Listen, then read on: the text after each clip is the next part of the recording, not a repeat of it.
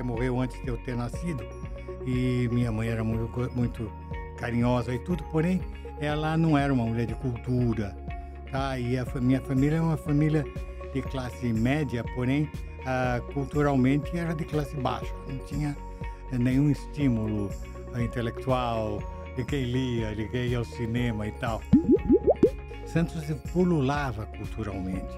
E por acaso a gente, sei lá, como a gente lia muito, gostava de, de cultura, a gente uh, se meteu em teatro, graças até à grande Patrícia Galvão. Eu não escrevi a história que eu queria, era encomenda. Eu a, a ilustração sobrou aí, eu quero uma historinha desse tamanho e a ilustração que a gente tem é, é o Mickey e os três patinhos do Pato Dono. Se vira. Aí você se vira. Então comecei a pegar, ah, mas era tudo que me mandavam. Aí eu me tentando imitar o Monteiro Lobato, escrevi meu primeiro livro, e me tentando imitar ele. Ah, o dinossauro que fazia uau. Ah, em seguida eu fiz a droga da obediência e depois eu aí tive sucesso. Eu falei, boa, não quero ter empregado nem, nem patrão. Vou viver de freelance. Sempre tem, tem aquela minoria que está lendo e tem aquela maioria que está no TikTok, etc. Sempre foi assim.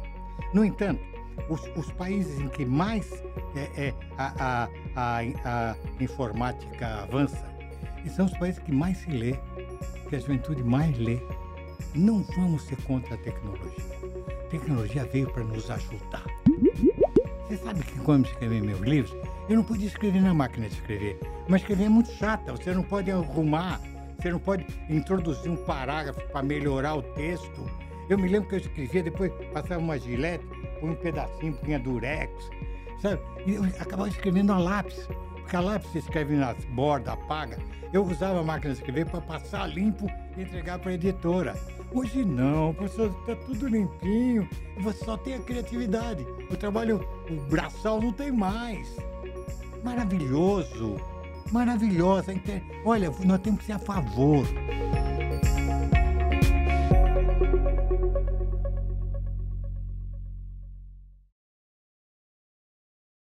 Fala pessoal, começando aqui mais um Baixada em Pauta e ao meu lado, como sempre, mais uma vez, Luiz Lina. Luiz, muito obrigado pela tua parceria de sempre. Obrigado, Matheus. Bom dia, boa tarde, boa noite para todos.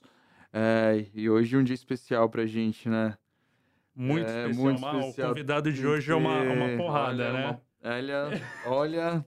É, é, a história. É a história, é a história, história. Em livros, história de vida. A gente recebe aqui Pedro Bandeira. Pedro, muito obrigado por ter aceitado passar essa uma hora aí com a gente, trocando ideia, né? Batendo um papo.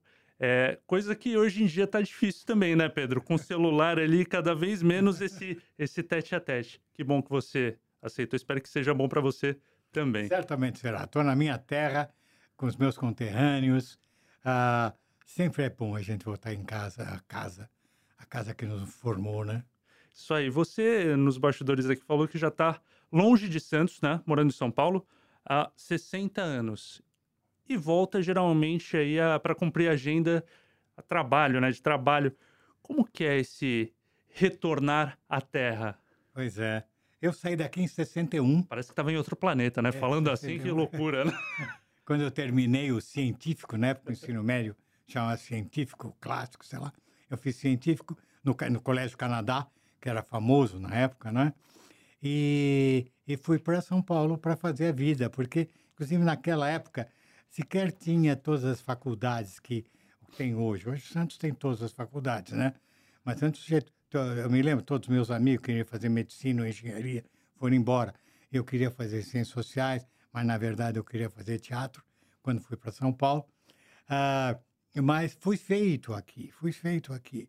Embora ah, ah, ah, eu, meu pai morreu antes de eu ter nascido e minha mãe era muito, muito carinhosa e tudo, porém ela não era uma mulher de cultura, tá? E a minha família é uma família de classe média, porém uh, culturalmente era de classe baixa, não tinha uh, nenhum estímulo uh, intelectual quem lia, quem ia ao cinema e tal.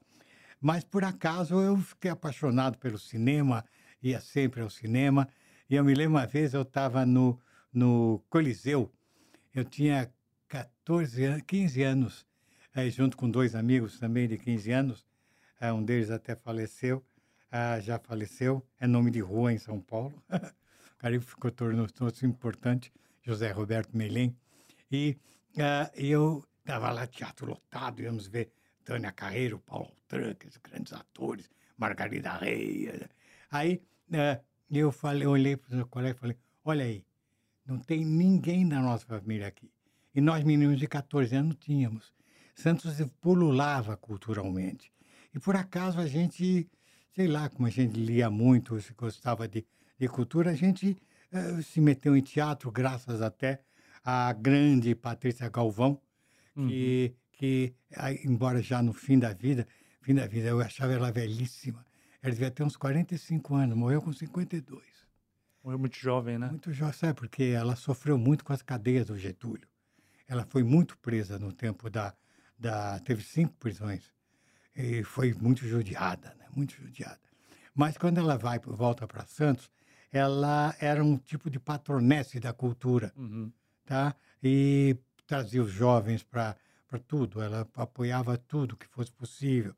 Ela tinha amigos, uh, era muito influente. E nós, meninos, íamos lá no, na Praça da Independência, tinha um famoso bar, o Bar Regina, onde depois uh, de fe, do fechamento da tribuna, aí, o, o, jornal descia prontinho para oficina, eles iam fazer relaxar no Bar Regina, é, que é onde tem hoje uma, uma loja de roupas, sei lá, de, de roupas de cama e banho, sei lá. Uh, e é uma pena, porque aquelas eram mesinhas montadas na calçada, e aquela gente toda, né? Uma boemia ali da, da é, época. Era, uma... era, não era bem a boemia, era, eram trabalhadores. Trabalhadores mas mesmo. Aquela que chamava happy hour, na época sim, não, chamava, sim, sim, não chamava happy hour. Ela ia lá, eu tinha trabalhado na tribuna o dia inteiro, ia lá tomar samba, que era eh, cachaça com Coca-Cola. Que tinha o, como é que é o outro era? Tinha o Cuba Libre, né? Que era um Coca-Cola, tudo com Coca-Cola. Aí a gente sentava ali ao lado e ficava ouvindo ela falar. Ia beber daquela fonte ali. Da Semana de Arte Moderna, do Oswald de Andrade, daquela turma toda, dos amigos dela, que é onde ela ficava, em cuja casa ela ficava quando ia a Paris, Simone Beauvoir e Jean-Paul Sartre, que eram amigos dela e tudo mais. E a gente ouvia, não entendia nada, né? Porque moleques, né? Mas a gente era estimulado. Ela começava a citar coisas e a gente ia do lado, que era a livraria Martins Fontes, que nasce ali no uhum. começo da, Flore, da Floriano Peixoto, agora está na, tá na, na Costa. É, eram jovens, o Valdemar, uh, uh, que a, a, a, gente tinha, a gente pendurava livro lá. Ele, ele nos dava, nos dava uh, fiado. E uma vez eu perguntei para ele, Valdemar, você não tinha medo de tomar um chapéu? Ele falou, não. Vem um rapaz aqui, quer um livro, e eu penduro, e, e não basta um livro para ele, ele vai querer outro. Então ele dá um jeito de vir pagar aquele e levar outro fiado. Nunca levei um chapéu, disse ele. Realmente, né? Se fosse uma pizzaria, você, você pendurava a pizza, nunca voltaria na pizzaria, né? Mas livraria não. Né? Então ele nos ajudou muito e tal. E a gente ia lá, falavam do Sartre, a gente comprava um livro do Sartre não entendia nada. Mas nem o palavra a gente entendia. Mas foi aquilo que me fez. E nós fizemos foi teatro amador. Uh, ela também incentivava, incentivava muito o teatro amador. Nós fazíamos teatro no Centro Português uh, e no Teatro Independência, que também não existe mais, uh, que fica para quem entra na costa direita. Tá? era um teatro bonitinho, bonitinho, bonitinho. E a gente fazia teatro lá, tinha um outro diretor de teatro muito bom, chamado Paulo Lara, que já faleceu, depois foi ser jornalista uh, nos diários em São Paulo. E, e, e aquilo e nos, uh, uh, era uma vida cultural muito grande. Santos era um pouco centro, tinha uma atração cultural muito grande, muito respeito por Santos. O Santos ainda não era a grande cidade do turismo, porque ela só vira cidade do turismo quando se populariza o automóvel. Porque não, as pessoas vinham para quê? Para Santos, você vinha aqui de trem, de, de ônibus, fazer turismo, não é tão fácil, né? Quando populariza o automóvel, já começando na década de 60, Mas ainda não era fácil na década de 60 você ter um carro. Ainda não era. Logo depois, a partir de 70, todo mundo tinha automóvel. Aí Santos explode no turismo, né? E muda. Mas essa época já estava fora. O, o, que me chama a atenção, Pedro, é, é, você falar que não tinha em casa, né, a cultura tão acessível. Não. E você ouvia e via pessoas, né, trabalhadores, Buscava jornalistas, também, e né? buscava esse conhecimento. É, hoje a gente tem tudo muito acessível, né? Tá na É. palma da mão. Pode ter até, tem, pode ter não, tem literatura na palma da mão, né? É, e você buscou, você lia um livro, abria um livro, não entendia nada, mas tinha esse. O que, que mudou daquele, daquele jovem, do jovem Pedro? E, e- e o que, que você não vê nessa juventude atual em questão de querer ir atrás, saber e, e- entender e aprender sem saber de nada? Olha, olha, eh, eu acho que isso depende muito de, da pessoa. Eu uma vez, lá tinha uma grande santista, que também foi para São Paulo, é uma das maiores críticas literárias do Brasil, que é a professora Marisa Lajolo, que também estudava no Canadá. Ah, quem trabalha com educação e com letras sabe quem é Marisa Lajolo, que é um monstro de, de, de, de, de conhecimento literário e sempre foi minha amiga a vida inteira. Uma vez eu conversando com ela, falei, ah, Marisa, mas na, naquela época todo mundo lia. Ela falou, todo mundo quem, cara pálida? É. A gente tinha um time de leitores no Canadá. Os outros não eram. É como a gente fez uma turma, estava sempre junto, né? Sempre junto. Tinha aquele universo, A né? gente ia para o cinema, via os filmes e tal. Aqui nasce o primeiro, o primeiro, a primeira cinemateca do Brasil, com Maurice Legiar. Ah, ele faz, o Maurice faz um, um, um, um- ele trazia ah, as latas de filme e passava aqui filmes, a gente via filmes ainda não legendados, que ele conseguia, tá? Era terrível ver um filme japonês sem legenda. Mas, é. mas a gente ia, depois discutia. Sabe, todo mundo discutia, a gente fingia que entendia, né? Não, claro, lógico. né? Mas então a gente vivia, a gente vivia num, num, num- num, num ambiente cultural. Eu não tive isso em casa. Não tive em casa, mas talvez pelo fato de que eu era um menino muito sozinho e eu preenchia meu tempo lendo. Uhum. Ah, porque eu não tinha nada a fazer, eu brincava sozinho, jogava fu- futebol de botão comigo mesmo e sempre ganhava. e era o Santos, claro. Claro. Claro. era Manga, Elvivan, mas- Ramiro Formiga e Zito. Ah, Alfredinho, Álvaro Del Vecchio, Vasconcelos e Tite. Vasconcelos morreu pobre, pedindo esmola no, no, no, no- no Porto, sabe? Ele, ele veio do Vasco para cá e ele foi um- uma estrela. Antes do Pelé, era uma estrela. Ele que nos deu o campeonato de 55 e 56, não tinha ainda Pelé. Pelé entra depois. Uhum. Tá? Pelé é primeiro campeão mundial antes de ser campeão paulista. É Porque ele jogou com 17 anos 17, em é. julho e depois, no segundo semestre, foi campeão paulista.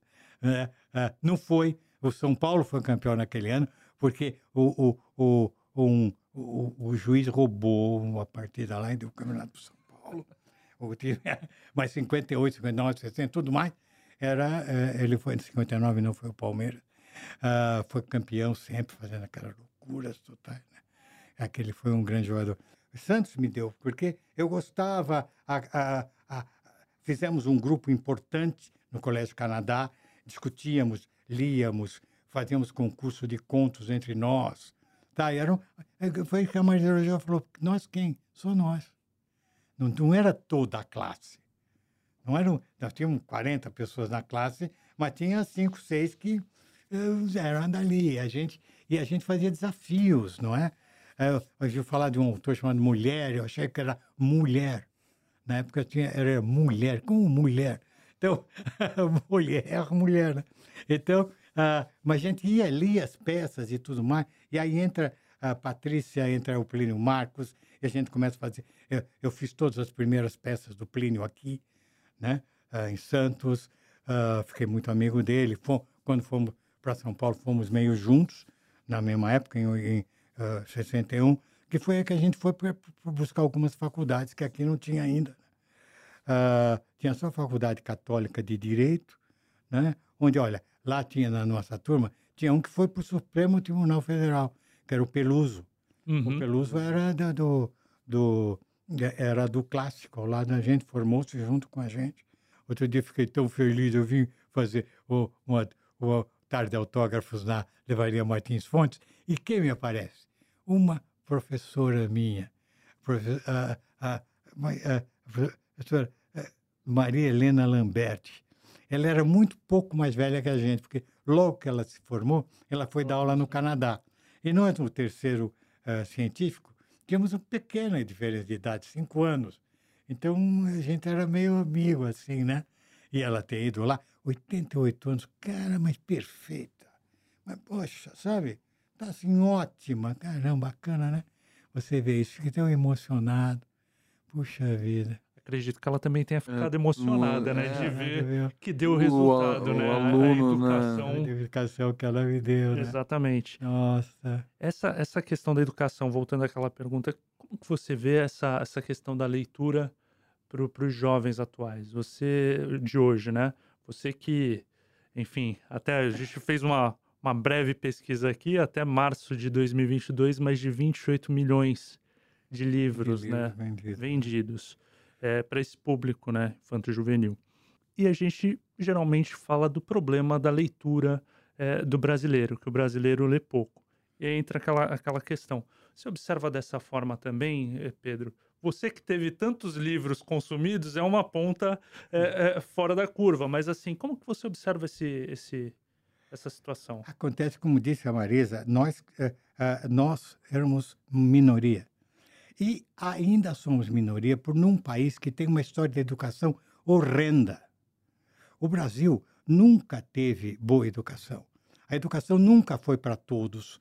Você sabe que outro dia eu te, ah, com- ah, soube que há uma carta ah, arquivada no Arquivo Nacional no, no, no, no Rio de Janeiro, que é de um, de um prefeito de uma cidade, né, que escreve para o imperador Dom Pedro II, dizendo: Puxa, eu queria muito que o senhor, por acaso, mandasse para nós, que se desse uma professora. Porque aqui é um problema grande. Nós temos nossos vereadores, homens importantes aqui, sérios, mas nenhum sabe ler. Podia mandar aqui um professor para ensinar nossos vereadores a ler. Eu não estou falando para o povo, não. O povo não, isso não, não precisa. Mas para os vereadores. Você vê, não tinha. Se os vereadores não sabiam ler, imagine quem seria, quem saberia. Isso, no fim, quer dizer, perto, sei lá, década de 70, 80, com o, o, o imperador, quando nessa época o Japão já não tinha mais analfabeto algum. Tá? Tanto que no começo do século XX eles já eram uma potência industrial. Sim. Entrou na Segunda Guerra, uma potência, fazia encoraçados, aviões, tudo. Tá? Já não tinha. Naquela época toda, já, já a, os, os países de ponta, como a Alemanha, Inglaterra, ah, Estados Unidos, todos eh, não, não existia analfabetos. Nós tínhamos, todos eram analfabetos. O Machado de Assis, o- os livros dele, ele escrevia em jornais, né? aos pedaços nos jornais. Eh, de repente, juntava tudo e saía um livro. A tiragem do livro era de 300 exemplares, que não havia mais de 300 senhores do Rio de Janeiro capazes de ler Dom Casmurro. Tá? Então, por que podiam ser um país grande? Não éramos. A nossa educação é horrível. Quando eu estudei aqui em Santos, mais tarde, quando me interesso pela educação, eh, estudei a história da educação de Santos, só havia vaga para 30% da, das crianças no Brasil. Para você entrar no Canadá, tinha um exame de seleção. Que, que, por quê? Só tinha vaga para 30%. Então, não era um exame de seleção de 30%, era um exame de exclusão Exclusão. de 70%. Você já coloca um bloqueio ali, né? Para aquelas crianças. N- A oportunidade não existe, na verdade, né? 70% das crianças da minha idade tiveram que ficar analfabetas, ou pelo menos pouco letradas, porque era o ginásio, né? Era o Fundamental 2, que na época chamava ginásio. E era difícil, poucas pessoas passavam. Eu tive sorte de passar. E sempre alguém pagou imposto para eu estudar, porque eu sempre estudei em escola pública. E a escola pública do Canadá era a melhor escola de Santos. As outras escolas eram escolas confessionais, eram escolas religiosas Uhum. de freiras, como o Estela Maris, o, o Colégio São José, ou, ou de padres, como o Colégio Santista. Sim. Tá? O, o, o melhor escola é os, os, os ricos, um pouco mais esta, é, é, arejados, põem os filhos no Canadá. ca- os ricos estudavam no Canadá. Sabe, o Canadá era melhor, tá? Então, ah, ah, essa é, então sempre foi o, o país da minoria. Uma minoria de dinheiro ou uma minoria que, como nós, buscamos o caminho. Buscamos o caminho. Então, na época, você, para ser jornalista, você não tinha faculdade. Você entrava assim, 200 meninos tentavam, um conseguia, às vezes, virar jornalista. Não tinha. Depois é que aí vem a lei, só na ditadura militar que vem a lei que obriga a você, jornalista, a ter, ter, ter diploma. Aí, isso foi uma tentativa de tirar todos os, do- os jornalistas eh, de oposição Uhum. caçar. Só que não foi possível caçar quem já era. Mas a ideia deles era caçar. Era fazer que todos aqueles velhos jornalistas tivessem que sair dos jornais. Mas os jornais seguraram, claro. Lógico. Esses caras que foram ser professores nas faculdades. Quem é que ensinar na faculdade? Quem, né? quem já sabia. Quem né? vive, né? É, Quem, não é quem verdade via. Né? Não é verdade. Então, então a, a, a, essa minoria ainda tocou o Brasil, mas uma minoria não faz um país. Um país não é feito pelos seus governantes, o país é feito pelo seu povo. A Alemanha teve, sabe, a- a- teve, teve gra- grandes problemas, como a gente sabe, tal, mas é um país que sempre foi culto, sempre foi culto, nem era um país o só é país em 1872, era um monte de principados espalhados, né? Saxônia, não sei o quê. E, e- mas todo mundo sabia ler. Por quê? Porque eles adotaram, desde o século XVI, a revolução de um padre chamado Martinho Lutero. E o Martinho Lutero criou o, uma várias religião, que depois virou várias religiões, e ele dizia que para você ser cristão, não basta ouvir a palavra de Deus, você tem que conhecer pessoalmente a palavra de Deus. Então, para conhecer pessoalmente, você tem que aprender o quê? Ler, para poder ler a Bíblia. Então, uma revolução educacional nos países que adotaram o Lutero. Inglaterra, parte da França, a, a- a Alemanha e, e a, e a América, que foi, que foi povoada por essas pessoas, por irlandeses, ingleses, escoceses e tal. Então, e quem é a elite até hoje? Quem é? Quem manda o mundo até hoje? Essas pessoas. Por quê? Porque tem a todos tiveram educação. E quem ficou atrás, se não é Portugal, Espanha e América espanhola e portuguesa? Tá? Eu queria pegar um- um- o dado que o senhor deu da carta, que é, eu acho que é o suco do Brasil, né? Suco do Brasil. Porque ele escreve falando para os vereadores, não para a população. Não, pro- Então é do po- desde aquela época o poder público não tinha interesse na questão da educação não. do poder público, do, do povo, né, na verdade. E aí eu queria te perguntar com esse teu pequeno grupo, é, e como vocês foram para São Paulo? Como foi a chegada em São Paulo e como foi o seu desenvolvimento profissional lá em São Paulo? Pra você ter uma ideia, né? do- da nossa turma, um chegou a, a, a, a ministro do Supremo Tribunal Federal. Claro que ele tem a minha idade, então já está aposentado. E, é, é, ah, o- um, um chegou a ser é, é, é, reitor da Faculdade de Medicina de Ribeirão Preto. A, a professora Marisa chegou a ser ah, re- reitor da, da, da, da, Uni- da Unicamp. Unicamp. Tá? Então, uma gente toda que se destacou. Mas aquele pouquinho, o resto, talvez até se formou, tal, tal, viveu bem e tudo mais, porque era uma boa escola. Ah, mas eh, já foi alguma coisa. O Canadá deu trabalho para todo mundo, tá?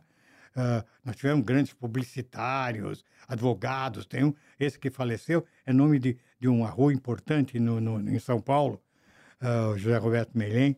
Ah, outro foi um grande publicitário, ganhou Clio, essas coisas todas, né? Mas graças a... Porque nós tivemos acesso a uma educação de, de qualidade, da melhor qualidade possível na época Uhum. tá? A, a educação não havia, e quando havia, não era de boa qualidade. Só depois da ditadura militar é que nós conseguimos uh, uh, uh, uh, universalizar o acesso à escola. Ainda a gente luta por, sei lá, por uh, melhor qualidade e tudo mais, salário de professor. Mas já começamos. Nós começamos atrás de todo mundo, o Brasil começou. Agora, Santos teve muito, muito protagonismo na cultura brasileira. Você pode procurar em todos os cantos como Santos ah, mas teve, tiveram que sair da cidade. E a cidade acabou sendo uma cidade turística. Então você construiu um monte de prédios, de apartamentos para o fim de semana e para os feriados. Tá? E, n- né? Então diminuiu um pouco essa coisa, mas saiu daqui o maior dramaturgo brasileiro, foi o Plínio Marcos. Sabe? Um gênio, embora um homem simples, ah, te- te- teoricamente simples, um rapaz simples, de família quase analfabeta. Ele também, ele fez, ele não terminou o primário. Ele não conseguiu terminar quarto ano primário.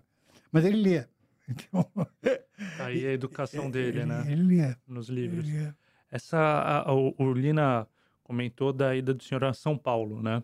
Ah, você perguntou. É, como o senhor foi se, se formar, né, em É. publicidade, trabalhou em jornal, né, também. Na, na verdade, eu fui para lá para ser ator, porque eu aqui eh, de- de- tive muito sucesso no teatro. A Patrícia Galvão achava que eu era um bom ator. Ah, ganhava prêmio de melhor ator. Falei, você é ator profissional. Mas fez Ah, faculdade também lá. Peraí. Aí eu fui para São Paulo, entrei na faculdade da, na USP para fazer ciências sociais, porque eu não queria ser ator burro, porque a, a arte teatral, você não pode ser burro. Você não pode ser burro, você não pode ser. Você tem um cara, tem que ter lido, você tem que, sabe, entender, Uhum. entender filosofia, você precisa, sociologia, você precisa, você não pode ser burro. No, raramente você pode ver um, um ator que nunca teve nenhuma formação. Todos têm formação. Ah, pelo menos fa- um tipo de faculdade, direito, muito de direito. O Zé Celso Martinez Corrêa, que morreu outro dia, ele fez direito, ele era advogado Uhum. tá? Não, nenhum era ignorante. Então todos. ah, então eu entrei pra- só para isso, né? E, e aí eu fazia teatro à noite, estudava à tarde e tudo mais. Só que aí aconteceu o seguinte: ah, o teatro é uma era e ainda é uma profissão mal paga. Você não consegue viver de teatro. E como eu não tinha dinheiro, não tinha quem me bancasse, já que minha mãe era pobre, ela tinha lá uma pensão do marido que morrera, ah, mas não, não tinha como me sustentar. Eu tinha que pagar uma pensão, pelo menos, e comida. Uhum. Né? Ah, na época eu pesava 51 quilos, para você ter uma ideia. Ah, hoje, pelo, tá, tá bem também hoje, Estou né? bem, estou bem. Na época o meu sonho era um 52 hoje. É, não, hoje eu dizia, Não- assim, não quero um saber. dia eu vou, um dia eu vou pesar 60 quilos. Esse era o meu sonho e ainda é. Só que ao contrário. Também é o meu. Eu também, no dia, né? Eu sou baixinho, então se- 60 quilos seria ótimo, não 80 e tantos. Mas tudo bem. Aí, é, e aí você chega lá, você arruma uma pensão e tal, e trabalha. E aí eu tive que entrar no jornalismo para me sustentar. Entrei na, na última hora do Samuel Weiner, em, em São Paulo, e aí aprendi jornalismo lá, né? Do zero. ah, ah, e, e era um jornalismo muito heróico, né? Você, Na época você não tinha, por exemplo, uma coisa importante, a ferramenta hoje, é a internet, é o Google e tal. Nós não tínhamos isso, tá? E o jornalista, um foca, chega lá, foca chega lá, e o, e o chefe de reportagem fala, vai lá entrevistar o secretário de obras sobre a possibilidade de, de, de obra de metrô. Hum, Quem é o secretário de obras? É o Foca, para quem não sabe, é quem tá começando, né, na Eu- carreira eu, de eu jornalismo. tinha 20 anos, 21 anos. Eu, quem é esse cara? Não sabia nem o nome do cara. Eu não tinha como pesquisar. Então você sai atrás. O que, que eu vou perguntar para esse cara? Eu sou metrô, Katsu, o que é o metrô?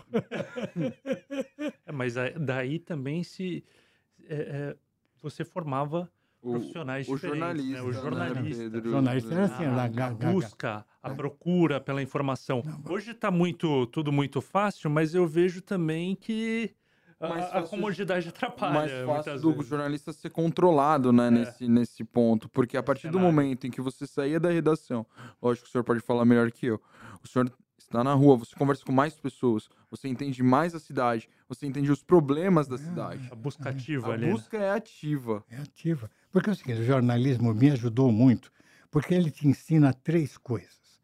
Primeiro, você, n- você não tem negócio de inspiração.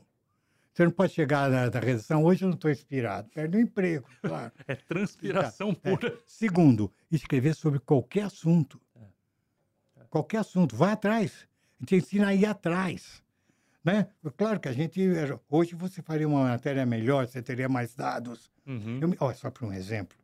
eh, não vou, antes de dar a terceira, a terceira a razão. Suspense, a suspense. terceira- terceira. prazo, é, é disciplina. Porque o fechamento do jornal é uma coisa Sim. absolutamente religiosa. Uhum. Não tem jeito. É que essa hora, seis horas, seis horas. Então te dá velocidade, te dá capacidade de pesquisa, né? Ah, e não tem negócio de inspiração, trabalhar com o que vem. Mas eu me lembro, em, é, em novembro de 19 1963, é, o, a Cacilda Becker e o Valmor Chagas pretendiam, não acabaram montando, a, a, a encenar a, a, de uma Noite de Verão do Shakespeare. E tinha um papel que aquela, naquela noite ia ser testado, que é um papel de um, de um, um cara que eu podia fazer, que era muito jovenzinho, que é o Puck, é um duendezinho. Aí, no fim da... eh, no- eu estava, me- meu horário era tarde, né? Minha, eh, eh, a minha, minha, minha- meu plantão era tarde. Chegou na minha hora, eu pus a minha, minha gravatinha meu terno, porque na época você tinha que trabalhar de, de terno e gravata. jornal. Tá vendo só? Fica, fica a dica aí. Tá, né? tá, a, tá. gente, a gente veio errado hoje. É, é, Guitalize falava isso. Né? Guitalize fala isso sobre fala isso. isso. né? Fala Não. isso. Aí eu boto o meu jornalzinho e vem pelo Telex. Caso você não saiba, caro ouvinte, o que é o Telex. Telex é uma serpentina que a pessoa do outro lado vai digitando e a serpentina vai sendo furada e, e vai correndo para fora e você vai lendo ah, as notícias. Esse era o e-mail da época. E- Antes do fax, que é a coisa mais É. moderna. que tinha. Era um fax. De louco, lá de louco. Aí e vem Dallas urgente. O presidente Kennedy acaba de ser assassinado. Aí fecha a porta, ninguém sai. Vamos fazer uma edição extra. Porque na época vender jornal era importante. Então você sair com uma edição extra de quatro páginas, saindo na frente, ficar aquele moleque extra, extra, presidente Kennedy assassinado, você ganha uma, né, o jornal ganharia uma grana. Aí toca fazer uma extra. Como? Não tinha Google. É uma primeira página, a foto do Kennedy com a faixa assassinado. Hum, e a página 2 e 3? O que você vai pôr? Vai preencher esse miolo. O que, aí. que você vai? Hum? Não dá para telefonar, escuta, é que eu não, não tinha essa coisa. Tinha essa coisa. Então vai cozinha, né? Então vai tudo. Você vai, História. aí, aí você puxa uma, aquelas ga- gavetas de, de, de aço, né? E pega, recorte, começa a dizer Dallas, onde fica Dallas? Aí uma pequena historinha de Dallas e alguma coisa, alguma coisa sobre o Kennedy, a sua eleição, é, quem é seu, e assim, e vai cozinha, e todo mundo num pau, num pau louco, para sair antes dos outros. Porque se os outros saem, vem o jornal primeiro Sim, sim. né? Entende? E nós conseguimos sair, nós saímos na frente de todo mundo, conseguimos fazer. O jornal era assim. Aqui- Isso que te dá muita experiência, mas a, a informação não é tão boa como é hoje. Hoje você pode checar e rechecar, a própria, o próprio Google pode ter uma informação errada, você tem que rechecar, rechecar. Você faz uma, uma matéria mais redonda. Na época não era. Se você pegar os jornais antigos, você vai ver que é tudo mais ou menos. É muito, muita, eh, muita, eh, eh, muita enrolaçãozinha que a gente enrolava. Não né, fale cara? isso, não Quando- fale isso. não, quando você escreve bem, você enrola. Eu me lembro que eu cheguei, eu Não, cheguei, não, não usa o termo enrola. eu cheguei na redação e eu estudava eh, eh, eh, de manhã. Eu, eu, eu não à noite, eu estudava de manhã, porque de, de noite era teatro. E, e, e, eu cheguei na, na, na redação e tinha um buraco, né, para preencher um buraco. Então, precisava uma notícia. Aí eu fui para Olivete, máquina de escrever, Meu Deus, imagina trabalhar o- com o- isso. Olivete, Olivete. Ah, aí, Olivete, eu tinha tido uma aula sobre imigração interna, uma discussão de sociologia sobre imigração interna. Então, mandei ver que o problema da imigração no Brasil não é só de outros estados, mas sim das outras cidades. né, Sabe? Que isso está coisa no esvaziamento da juventude, das cidades e tudo mais. Então, cozinhei a aula que eu tinha tido e para preencher o buraco. E uma pauta que o senhor tinha vivido também, eu, né? Eu vivido, eu mesmo era. Mas aí É, não é, não aí era. não é enrolar, é técnica, É técnica. contextualização, Contextualização. condução. Como é que você faz em cima da hora? Era na página de cidades, né? E tal, tem um buraco e tal, alguém não puxa, né? aquela loucura. Meu Deus, daí vem, veio a ditadura. E a ditadura, eu era um jovem jornalista, né? Ah, vem a ditadura pesada. Né? Veio pesada. E, aliás, fecharam na última hora. Eu estava na redação quando, quando passou um carro, metralhou a- a- os vidros da, da, da última hora. Tá? O cara bateu, metralhou. Foi a coisa, não foi brincadeira. E aí vem, vem uma coisa tremenda chamada censura. Hum. E a censura feriu muito tudo que eu fazia, que era o teatro e jornalismo. Tanto que o meu primeiro livro, A Droga da Obediência, é muito baseado nos meus tempos de, de ditadura. Quer dizer, um sujeito que inventa uma droga para todo mundo ficar obediente. Quer dizer, o autoritarismo. Você tem que me obedecer. Só eu sei, você não, cala a boca. Tá? Então é uma metáfora para mostrar como a, a, a liberdade de palavra é importante, de opinião é importante. Tá? É uma, esse é o meu fundo de A Droga da Obediência, que é o meu maior sucesso. né? É o maior sucesso. Então, ah, desculpe. Não, não, por favor. né? Então, ah, ah, quando vem aquela a ditadura, isso foi muito ruim para mim, muito ruim. Tanto que fecha a última hora, a última hora fecha, e eles mandam embora todo mundo e não temos dinheiro para indenizar, tchau, e beijo. Então a gente sai. E aí fui, fui trabalhando. Aí, até em revista de engenharia, fui parar. Putz, não entendia nada. nada o que engenharia, imagina. Aí, né, mas tudo bem, o redator redige o que te mandam, né? Sim, sim. Vem a pesquisa, você puca te puca, e sai, acabou. né? E Aquela- já tinha ali também o ritmo da redação, aquela, da redação. aquele, o, o, o não ter que trabalhar por inspiração, né? Não tem, não tem negócio de inspiração. Mas daí você vai, então, aí, aí vai para. Eu fui, fui para uma editora, uma editora, ah, fui editor de livros e tal, editava livros dos outros, e fui, fui, fui, até que eu acabei na editora Abril, onde trabalhei em várias publicações, feminina, masculina, até de, de uma que é quatro rodas, de carro, não tem nada de carro. Mas é isso, você não importa, você tem a ferramenta e você tem que ter a disciplina de fazer o que te pedem. Se vem um, um, um- depois você vai para publicidade, aí vem um, um sujeito que quer ser candidato a deputado ele quer discursos, você sente e faz um discurso para ele. Entendeu? Conversa, o que é que você pensa, o que é que você quer apresentar, então vamos lá, tá? Ele te paga um troco lá e tal. Mas a formação, né, a cultura, a leitura, o, o, o olhar atento Exato, às é. coisas, é o que, eu, que a gente costuma falar todo dia também para quem está começando agora na carreira, né?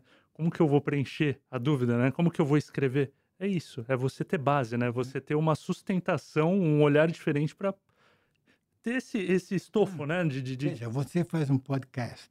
Aqui nessa- nessas cadeiras sentam pessoas pessoas dos diversas. mais Sim, E gente- e você tem que se virar.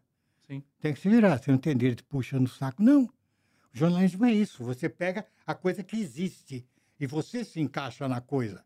Não e é? você, com inteligência, começa a levar começa a aquele levar assunto para uma área que você. uma área que você, Exato. que você, né? Então, de repente, vai é, entrevistar um pianista, você não tem ideia do que é dó ou si. Mas, Mas- eu gosto de música. Vai ser igual de música. Então comece, plau, e vai, e vai e sai redondo. Essa é a obrigação do, do, do jornalista. E é muito bacana, porque é, isso te amplia. Sim. Com alguns anos de janela, você abre demais. Abre mais do que muita outra profissão. Porque você é obrigado. É, porque você não vira um robô, né? Às vezes É. as pessoas em determinadas profissões, elas viram um robô daquilo que elas fazem, né? Porque é uma constante, não muda, e a rotina de um jornalista é totalmente Totalmente diferente. diferente. É desafiador. É, né? hoje a gente está conversando com o senhor, amanhã a gente está conversando com uma, um político, É. com ou uma, uma pessoa mais é. simples, assim. E, o- e o desafio hoje é muito maior, hein, Lina? É, o desafio Porque é, é, muito. falar com quem entende, sabe, e nós somos os focas. né? É, É. totalmente. Por isso que muito jornalista gostava, na época, de se especializar. Ficar só na página de esporte. Sim. né? Ou só uma parte de automobilismo que ele gosta, tá? Então, é, sabe, é porque é pelo menos uh, mais calmo, é o meu. Mas quando você está começando é lindo, porque te jogam, te jogam no policial e te vira. É? O moleque vai e vai no DOPS. Como é que eu vou fazer uma matéria no DOPS? Né? Exatamente. Vai pro DOPS, como eu vou entrevistar o cara, vai dizer, não, nós estamos pendurando um cara no pau de arara agora, estamos discutindo. Ninguém vai te dizer nada. Só que o patrão quer que você diga alguma coisa. Você tem a história, né? Você traz uma história, cara. Te vira. É dose, é dose. Você vai no, no, no juizado de menores. Então você vê aquela loucura, menores meninas que são caçadas porque elas estavam se prostituindo por um vagabundo. E o vagabundo fica na porta esperando para ela sair para pegar ela de novo. Entende? E aquelas, e aquelas eh, mulheres lá, da, eh, faz o quê? Como é que eu protejo essa criança? 12 anos. O Ali, cara, o cara vivia daquela criança de 12 anos, pô. ali o senhor conheceu a sociedade, A sociedade. O, o, o pior da o sociedade. pior da né? sociedade. Então, como é que diz isso? Como é que você faz uma matéria? Então, é uma matéria chorosa. E você aí, nessa hora, o teu texto tem que ser um. Sim. Tá? Você tem que fazer a matéria chorosa para mostrar a dificuldade. Então, você é jovem, você tem que se virar. É isso que, que tem que fazer. Isso me ensinou muito. Quando eu fui, quando eu resolvi escrever pra, que- pra, só para crianças e adolescentes, só para as idades de formação do ser humano, desde que ele nasce até ele ficou adulto. Adulto, tudo bem, ser adulto te vira. Mas até então, você está se formando, está resolvendo problemas emocionais, tá? Então, você tem, você é criança, você é menor, então tem que ser historinha sobre a família, sobre a relação com a família e tal. Papai brigou comigo, como é que eu faço, sabe? Coisa assim. E com... desculpa cortar o senhor, mas como foi essa virada para o senhor começar a fazer o que o senhor fez? Da nunca vida? tinha feito. Nunca tinha feito. Eu, eu, é que eu, na, na, na editora Abril, eu acabei pegando muito freelancer, porque jornalista tem que fazer freela, porque o salário nunca é o suficiente. só, saiu do teatro para ganhar dinheiro. Foi fazer jornalismo, agora Vai- come- vai- vou- fazer freelance. Vou fazer freelance, velho. Não dá. Não dá. O salário nunca é o As suficiente. coisas não mudam. Não muda. Você corre atrás de freela, não está precisando de um freelancinho aí, né? né? Aí, aí comecei, eh, tinha historinhas curtas para revistinha. E eu comecei a cumprir a, a coisa principal, que é o prazo. Uhum. Quando o cara te pede, olha, até eh, sexta-feira eu preciso dessa, dessa historinha, você cumpre. É Cumpre do disciplina. tamaninho que ele pediu. Que, na época, ah, você tinha assim, eu quero uma história de 47 linhas de 70 toques. É 47, não 48. Porque na época você não tinha, hoje você tem no computador, você vai diminuir o espaço. Então, não. Ajuste. Lá era a caixa, né? hoje a gente chama mancha, mas era a caixa. A caixa é essa, tem que preencher a caixa. Então, eu preenchi a caixa com uma história com algum sentido, talvez algum humor, e pretendo começar a me dar bastante. Eu, às vezes, ia para casa domingo, eu levava cinco encomendinhas. E ela... Aí punha os filhos dos meus amigos, das minhas amigas, como protagonista, aquela coisa toda. E aí eu peguei, gostei daquele. Um dia, eu- a Marisa Lajola, essa amiga, que até. falou, eh, Eu botava as filhas delas, as filhas delas protagonizaram várias historinhas. Hoje são duas médicas maravilhosas. Ah, a, a Camila a Paula. Aí eu. eh, ah, ela falou: "Pô, agora, por que você não escreve uma coisa sua? Você só escreve história que os outros mandam. Porque eu não escrevi a história que eu queria, era encomenda. Eu a, istru- a ilustração sobrou aí, eu quero uma historinha desse tamanho, e a ilustração que a gente tem é, é o Mickey e os três patinhos do Pato Dono. Te vira. Aí você se vira. Então, comecei a pegar, ah, mas era tudo que me mandavam. Ah, va- vamos fazer uma história sobre, uma, uma publicação sobre as festas juninas que estão aí. Te vira, faz uma história sobre festas juninas. E assim vai. Aí ela falou, faz um livro, faz um livro, um livro, como assim? Aí eu, me tentando imitar o Monteiro Lobato, escrevi meu primeiro livro, e me tentando imitar ele. Ah, o dinossauro que fazia uau. Ah, em seguida eu fiz a droga da obediência, e depois eu aí tive sucesso. Eu falei, boa, não quero ter empregado nem, nem patrão. Vou viver de freelancer. Achei que ia viver um programa de publicidade aqui, um textinho para uma revista aqui, tá, uma coisinha por ali, um anúnciozinho a colar, ganhei um dinheiro. com- Só que aí, com os livros começaram a sair bem, eu achei que isso era sério. E eu não entendi, não, não era um educador. Aí eu fui estudar psicologia do desenvolvimento. Até hoje eu estudo, para entender a diferença que há entre um ser humano de oito anos e outro de 12. Sabe, quatro anos, para um adulto, não tem nada de diferente. Cara de 40 e 44 são iguais. Mas de 8 e 12, totalmente diferente. Seu Pedro, deixa eu te perguntar. E quando o senhor começou a reparar que o senhor, o livro do senhor estava sendo consumido e começou a entrar um dinheirinho que talvez o senhor não estivesse esperando? Para ressaltar até a importância, essa primeira obra completou esse ano, né? 40 É, anos. 40 anos. 40 anos da é primeira verdade. obra, né? E a droga da violência faz ano que vem 40 anos. Que é o meu. Jovens, quantas vidas Quantas já. vidas, pessoas, sabe? Eu cheguei aqui, vou muito- todo mundo tinha lido alguma coisa na escola. Meu, né, isso é bacana, agora são adultos. É, eu, eu queria falar. Eu, deix- profissionais. eu ia deixar pro final, mas eu não tenho como falar, porque é uma experiência minha. Eu, eu vim de um colégio público e depois eu fui pra escola particular. Eu não tive um. Na escola pública eu não tive uma leitura. Tanto que eu comecei a ler lendo o gibi da Mônica. É, E é. comecei a, a minha. Mas foi na droga da obediência que eu aprendi a ler livros. E eu queria agradecer ao senhor, viu? Eu ia deixar pro final, mas como o senhor deu essa deixa e, e eu queria te agradecer. Porque se eu sou jornalista hoje, é porque eu comecei a ler em algum lugar e eu li o livro do senhor, viu? E pra mim é muito emocionante estar aqui. Obrigado, querida. senhor? Eu recebia isso, sabe? Ah, antigamente tinha uma coisa que ninguém sabe o que é, chamava carta. A pessoa pegava um papel, uma caneta, escrevia, depois dobrava, põe num envelope, colava um selo. Selo, ninguém sabe o que é um selo. Botava o selo.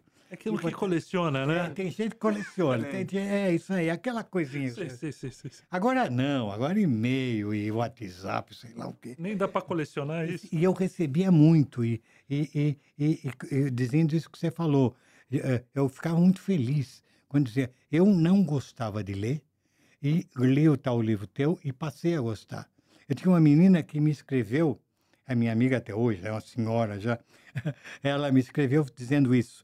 Quatro, e depois continuou conversando, nós ficamos amigos. Eu mandava mais carta, eu respondia. Quatro anos depois, ela es- escrevia comentando Canaã do Graça Aranha e a Odisseia do Homero. Em quatro anos de não ser leitora, ela chegou ao Homero. Quer dizer, porque ela foi sozinha, ela foi. Ela achou legal. Vamos que vamos. Tornou-se uma intelectual. Hoje tem, deve ter quase 40 e tantos, 50 anos, sei lá quanto que ela tem. É uma senhora já Sim. né? Isso é uma coisa que me dá uma alegria imensa.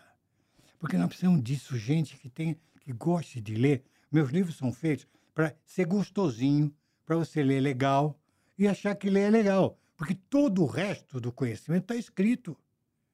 Se o sujeito lê mal, interpreta mal o que lê, o que, que ele vai fazer no século XXI? É, é. Qualquer profissão, velho. Como? Está tudo escrito. Pode não ser no papel, mas em algum lugar está Uhum, uhum. tudo são histórias que ele vai ter que ler. Eu falo, não, eu gosto de matemática, não preciso. Como não?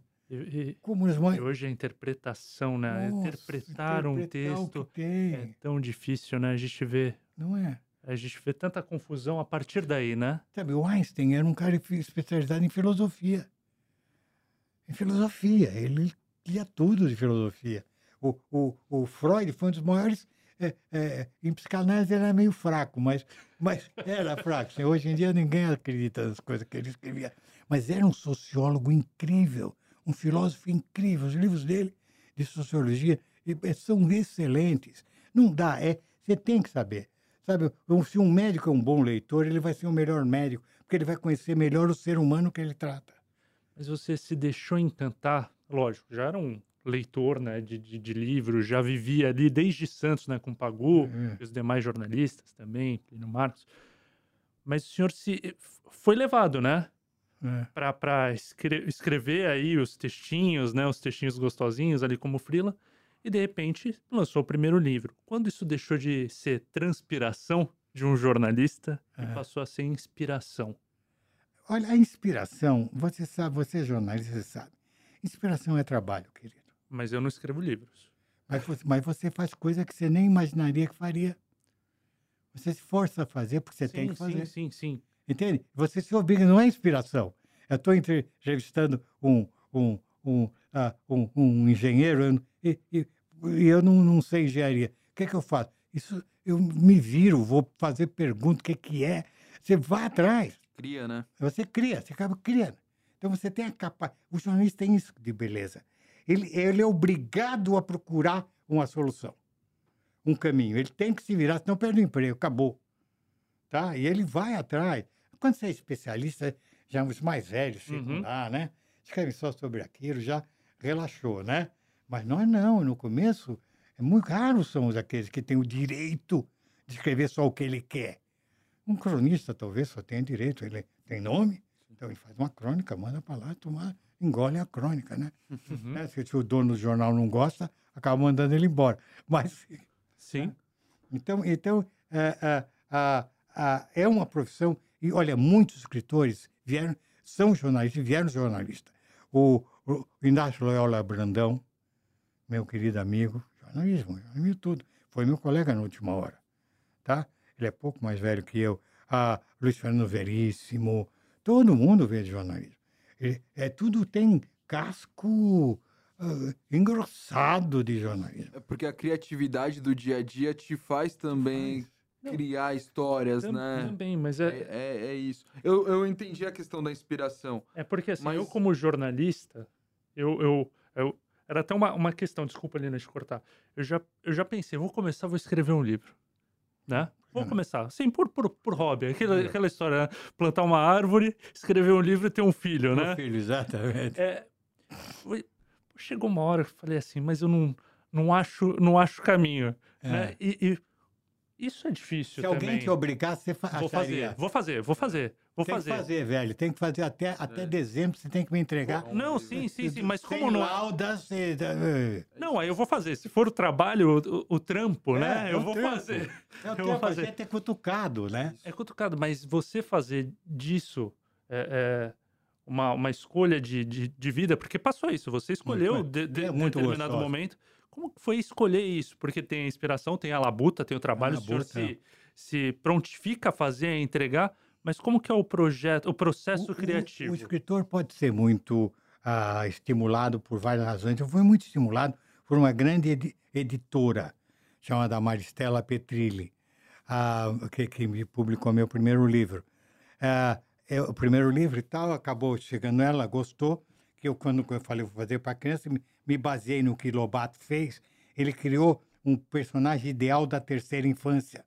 Uma menina sozinha, narizinho, morando sozinha num sítio, sem companheiros, sem parentes, sem amigos, sem nada, ela vive de sua imaginação. Ela imagina que uma boneca fala, que ela casa com um peixinho dourado e assim por diante. Então, eu fiz também uma coisa: eu fiz um menino eh, solitário, só que urbano, e que ele, ele brinca sozinho, se acha que é pirata, não sei o quê. Um dia ele acha uma pedra oval e fala: parece um ovo de dinossauro. E é mesmo, nasce um dinossauro ali. Uhum. E ele fica tendo um dinossauro de estimação. Ah, aí essa moça mesmo falou: Pedro, faz um livro para o ginásio. Que é o... Eu falei: o ginásio? É, aventura. Eu falei, hum, aventura. Aí eu parei, pensei. Eu sei que nessa época você sempre tem uma turminha especial. Você tem os. Na classe você tem os amigos, são es- especialmente os seus amigos, como eu tive. Então criei aquela turminha e eu tinha a coisa, a, a, a- o ódio da, da, da censura que eu sofri, Sim. tá? Ah, que eu sofri, e tive um, já um X em, em matérias que eu tinha feito. Isso é muito perigoso, né? Você tem muito X, o patrão te manda embora. Ele quer que você escreva algo que seja publicável. E para você agradar o censor, opa, não é fácil. Bom, então ah, eu tinha já o tema. E daí para frente, eu, quando eu fui, aí eu fui começando, começando a pensar assim, o que é um adolescente? Né? Ah, na adolescência é um momento que, que há a puberdade, a explosão dos hormônios. Então aquela menina que fica apaixonada por um coleguinha, mas porque ela treme de, de tesão por um menininho, só que ela não tem coragem de chegar nele. Aí ela sofre. "Ai, eu amo, ele não me ama. Pronto, né? Pronto, já dá uma história, né? Dá uma história, né? Ah, aí, muito baseado em teatro, eu uso muito ah, refeitura de teatro. Uhum. É, a Marca de uma Lágrima, que é o meu livro romântico por excelência, é, é a, a versão juvenil e feminina de Cyrano de Bergerac, a história de um homem feio que gostava de uma menina e tal, narigudo, aquela história, essa coisa. Ah, eu fiz também Hamlet. Hamlet, escrito, se você ler ao contrário, da Thelma. Hamlet, da Thelma. Fiz a, a, o Hamlet, uma Thelma, que também acha que a mãe foi assassinada pelo pai, coisa assim, tal como Hamlet. Ah, e eu fiz também a, o, o de Notre Dame, Três Mosquiteiros, fiz tudo isso. né? Então, o fato de eu ser um bom leitor, eu tenho muito essa coisa, né? Repertório. ter sido. Mas eu era um leitor não para estudar, eu era um péssimo estudante. Péssimo. Não fala isso. Não é. Eu só não fiquei estúpido pelo seguinte: eu achava muito chato. Eu acho muito chato estudar aquelas coisas. Mas eu precisava ganhar dinheiro. Então, eh, eu estava, digamos, na, na terceiro ano do ginásio, e tinha um menino do segundo ano que estava indo mal em determinada matéria. Então, eu pegava os livros dele, lia bastante os livros dele e dava aula particular para ele. E cobrava um dinheirinho que me ajudava, aquele dinheirinho me ajudava. Aí, Então, eu sempre estudava o ano anterior. Sempre o ano anterior. Então, eu fui batendo. Em matemática, eu estudava matemática, eu odiava matemática, mas ia estudar para dar aula de matemática, dava aula de matemática. Dava aula de latim, eu dava. Eu era péssimo de latim. Mas aqueles livros, se você lê bem, você aprende. É que eu não lia, que era chato. Eu preferia ler Robert Louis Stevenson, A Ilha do Tesouro. Não, sabe, eu me lembro de uma véspera de, uma, de uma prova de física, eu estava lendo Crime e Castigo e não conseguia largar. E na véspera da prova de física. E claro que na, aí na hora dava um jeito, né? A gente dá aquele jeitão, tira uma nota mínima. Sempre dá um jeito, pau né? dá um tempo e tal. Dá um tempo. E assim a gente vai, né? Ah, pois é, mas ah, eu lia para me divertir. E ao me divertir, eu me criei. Essa diversão me deu uma puta profissão, que é a profissão. Ui, desculpa. Não, À vontade. É um bate-papo. é um bate-papo. Maneiro. Aí, sabe, eh, me deu uma profissão maravilhosa. Eu tenho 81 anos e não vou me aposentar. Colegas meus que se aposentaram ficaram muito tristes, infelizes. O que, que eu faço? Tem um cara que foi um grande publicitário, mas ele também tem 80 anos. E aí, sabe, ninguém dá um freela para um cara de 80 anos. Ele já era. A publicidade mudou também. Hoje, hoje a publicidade, um filme, antes os filmes de, de propaganda eram uma historinha de 30 segundos. Hoje não, é um flash de coisa, de truque, de. de, de é, é, poxa, ele dançou. Dançou, então a vida dele é chata. A minha não é. Eu tenho, tenho venho aqui e tal, e tive aqui, agora eh, depois eu tenho ah, né, os congressos dos, dos bibliotecários, onde eu sou, ser homenageado, tenho que fazer discurso, falar com os bibliotecários, estou ligado e tenho que fazer texto. Ó, velho, Uma vida ativa, né? Ativa, Você ativa. Eu- Continua isso é sendo bom. ativo. É bom, É. Eu, eu, eu, eu me sinto, eu não me sinto velho, porque eu estou sendo, é, você, eu estou sendo convocado para coisas. Você não fica preso no tempo, Não estou né? tendo tempo, sabe? Você está me fazendo perguntas, isso é uma provocação, tem que continuar vivo, É isso, é, tem, tem que ficar alerta. É isso. Então, agora, se não tem quem me faça pergunta, uh, né? Então, mais uma, mais uma provocação aí. O senhor É. escreve para o público infanto-juvenil. E essa juventude, como eu perguntei anteriormente, mudou. Mudou. Mudou bastante. É, usa outras ferramentas, consome de outros produtos. Você vai no, no shopping, encontra a molecada dançando sem parar, porque a geração tá no TikTok, tá aqui, tá ali. Como dialogar? Porque, assim, por mais que seja transpiração, é o trampo, tem que escrever, né? Você tem que dialogar com esse público. Você tem que tornar a, a leitura gostosinha, como o senhor falou, para esse público. E esse público se transformou. Como que, que é o, o Pedro hoje conversando com, com a juventude atual? Ele não se transformou. Ele sempre tem, tem aquela minoria que está lendo e tem aquela maioria que está no TikTok, etc. Sempre foi assim. No entanto, os, os países em que mais é, é, a, a, a, a informática avança, como Inglaterra ou Alemanha, são os países que mais se lê, que a juventude mais lê. É que você. a- a- não vamos ser contra a tecnologia. A tecnologia veio para nos ajudar. A gente não pode usar de bengala também para dizer que é um problema, né? Não, não, sabe, não é nada disso. Veja, ah, por exemplo, um processador de texto. Como ajuda o jornalista e como ajudou, um- ajuda um escritor. Uhum. Você sabe que quando eu escrevi meus livros, eu não podia escrever na máquina de escrever. Mas escrever é muito chata, você não pode arrumar, você não pode introduzir um parágrafo para melhorar o texto. Eu me lembro que eu escrevia, depois passava uma gilete, punha um pedacinho, punha durex, sabe? E eu acabava escrevendo a lápis, porque a lápis você escreve nas bordas, apaga. Eu usava a máquina de escrever para passar limpo e Hum. entregar para a editora. Hoje não, professor, está tudo limpinho e você só tem a criatividade. O trabalho, o braçal não tem mais. Flui. Maravilhoso, maravilhosa. Olha, nós temos que ser a favor. A- a- a- a- a- as descobertas vêm para nos ajudar. Claro que o celular ah, ah, e- ah, o- por exemplo, matou a Kodak ou a como é que é Polaroid. Sim. Foram à falência. Mais ou menos. Elas voltam, né? Não. Como vintage. É, é só assim, só assim. Porque, na verdade, você tem a- a- toda coisa nova ah, aposenta alguma coisa chamada destruição criativa. Uhum. Tá? Quando você inventou ah, ah, a luz elétrica, o fabricante de vela só sobrou a igreja para ele vender vela. Entendeu? Tu- sabe? Você sempre tem. Quando você Exatamente. entrou, quando você entrou co- com os bondes, o, o, o, o, o, o cocheiro e tal, os, os cavalos, que bom que ele se aposentaria esse cocheiro. Ele não sabe dirigir um bonde. É. Ele está desempregado. Uhum. Isso acontece. E assim, né, seu Pedro? é, as pessoas continuam sofrendo por amor, as pessoas continuam sonhando, as pessoas continuam tendo seus dramas e tudo mais. Então a tecnologia avança, mas o ser humano continua sendo o Continua. mesmo, né? Continua. Você, por exemplo, se você tem ciúme, ah, você pode hoje ver um belo filme sobre o Ote- do Otelo do Shakespeare, tá? E, e entender, puxa, olha onde o ciúme leva. E putz. histórias que são de anos e anos e anos e são presentes e é presente, Presente hoje. hoje. Claro. Quer ver um que eu, que eu sou o próprio, e você também é? O Don Quixote.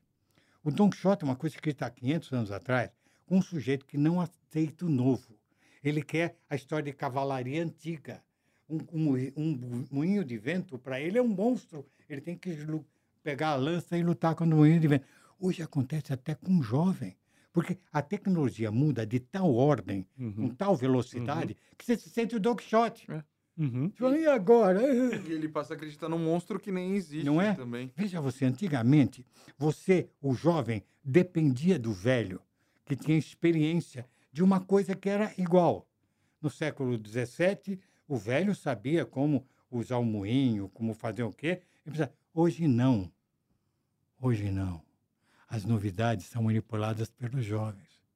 Os velhos não têm mais o que ensinar, a não ser amor, ciúme, carinho, justiça, A Tá. vida, né? a vida. Agora, as coisas que o menino precisa para viver, ele não sabe ensinar. Hoje o menino precisa, a menina precisa entender de informática, de não sei o quê, de pesquisa. O, o, o velho não sabe pesquisar direito no Google. Eu até hoje uso meu filho, meu filho, como é que eu faço isso aqui? Tá? Outro dia, por exemplo, agora vai ter o programa às sete horas aqui, da manhã, e eu sete horas não estou meio dormindo. Mas eu faço que eu Rodrigo, dá um jeito de eu ver o programa, porque aí ele vai na internet, ele descobre, ele sabe rapidamente. Aí ele me dá o link, eu já nem, já nem tento, já peço para ele me dar o link, eu clico e. sabe? Então, hoje até a experiência, a experiência do velho serve para o jovem a coisa fofa da vida, mas não a tecnologia que vai fazer ele ter um bom emprego e trabalhar direito. Antes era assim. Sim. Se eu quero ser um, um sapateiro, eu preciso que o meu vovô me ensinar como é que faz sapato. Hoje, pelo amor de Deus. Mas o meu velho, velho vovô pode me dizer coisas que vão me ajudar de outra coisa. Sempre, né? que mudou, Sim. mudou até isso. Até isso mudou. Então você pode ser contra a tecnologia? Claro que não. Esses meninos que eventualmente não leem, não liam antes. Vou dizer que antigamente liam, liam nada. Ninguém lia. Sempre tem uma parcela que não vai ler.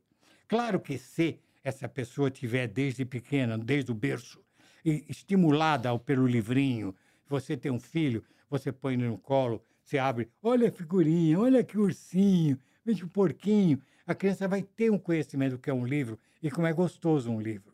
Quando ela entrar na escola, não tem um problema, mas como geralmente os pais não fazem isso, a criança entra na escola meio zerada. O Uhum. livro para ela, às vezes, é um, é um objeto desconhecido. Sim. E a professora não pode botar 40 crianças no colo ao mesmo tempo. Isso é função da família. Tá? O colo de, do teu filho é o teu colo, não é outro colo. Isso mesmo. Isso aí. Tá vendo só? No começo do programa a gente falou. Espero que essa uma hora seja agradável pra gente. Foi muito e eu gostei do trecho que, que o senhor Pedro falou aqui. Olha, eu tenho muitas coisas para fazer que mexem com a minha cabeça, que me dão prazer. Né? Conversar com vocês, opa, já zerei, já ganhei aí, já ganhei o dia também. E a gente vai chegando ao final do programa. Eu queria agradecer muito, senhor, por trocar essa ideia, por se abrir contar um pouco da história aqui na cidade, história de carreira, história de vida, o que vê aí, né, do, do mundo e dessa geração. Muito obrigado, viu, seu Pedro? É muito gostoso falar com vocês, jovens jornalistas, porque realmente a minha fé, eu sou muito democrata, eu sou um, meus livros sempre tratam da democracia da justiça, mas tem um quarto poder que sem ele não existe a democracia, que é a vigilância da imprensa. Tá, tudo bem, executivo, judiciário, é, esse equilíbrio que o Montesquieu criou, perfeito, mas sem, sem a, a fiscalização do jornalismo não funciona direito. O jornalista pode falar, peraí, olha aí, não, olha, gente, descobri, os caras estão baixo botando uma leizinha, que pode, pronto. Aí sai todo mundo discutindo, sai todo mundo errando, tá? Então, é, é, é muito gostoso falar com vocês, jovens jornalistas, porque como que o Brasil, mais do que outro, o Brasil precisa de um, jornal, um jornalista de olho aberto. E sem medo de falar, pá, pá, pá, descobriu o um negócio, vou botar. Entendeu? Sabe? É, e, e, todo mundo, você não viu como os três poderes respeitam a imprensa. Sabe que, de repente, se ele pisar fora do, do tapete, alguém vai, opa, opa, opa, opa, sabe? E, e faz parte da democracia a imprensa. Tá? A imprensa não nasce assim. A imprensa nasce para puxar o saco do rei, do não sei o quê. Mas a, a, na medida em que a, tem mais cultura, é, alfabetização do resto, depois, a imprensa é absolutamente fundamental. Eu, eu sempre de manhã tenho que abrir e, ler, do, leio dois, três jornais depressa para saber o que está acontecendo com, no, no, no, meu mundo. Tá? E, olha, vocês são. O jornalista é um, um, um gigante em defesa da liberdade. Pensa um pouco nisso. Pensa o poder que você tem. Só mais combustível agora para voltar para a redação, né? Só mais combustível. Essa, essas obrigado, conversas são muito boas. Lina, muito obrigado, viu? Aula, né? É. Aula. Hoje foi uma hora de aula grátis. Obrigado, viu, Pedro? É, obrigado, Baixada em Pauta. Você obrigado vê que mesmo. eu sempre trato a pessoa aqui, né? Você, tal, tal, tal. Hoje eu me rendi aqui ao seu Pedro também, é. né? ah, foi, é, devemos falar de você. Você, porque eu sou velho na, na aparência e na idade. Mas você não pode é... envelhecer no sentido de, de deixar de vibrar, de ter sangue quente, sabe? De apostar nos jovens como vocês, tá? Isso sabe? Aí. Puta, o mundo tá na tua mão, velho. É isso Obrigado. aí. Pessoal, vamos acabando então mais um Baixada em Pauta, em alto nível. Agradeço muito a, a quem nos acompanhou. Você pode acompanhar esse programa e outros sempre na página do G1, no Facebook do G1 da TV Tribuna e em, em todos os aplicativos de áudio também. É isso, até a próxima. Tchau. Tchau, gente.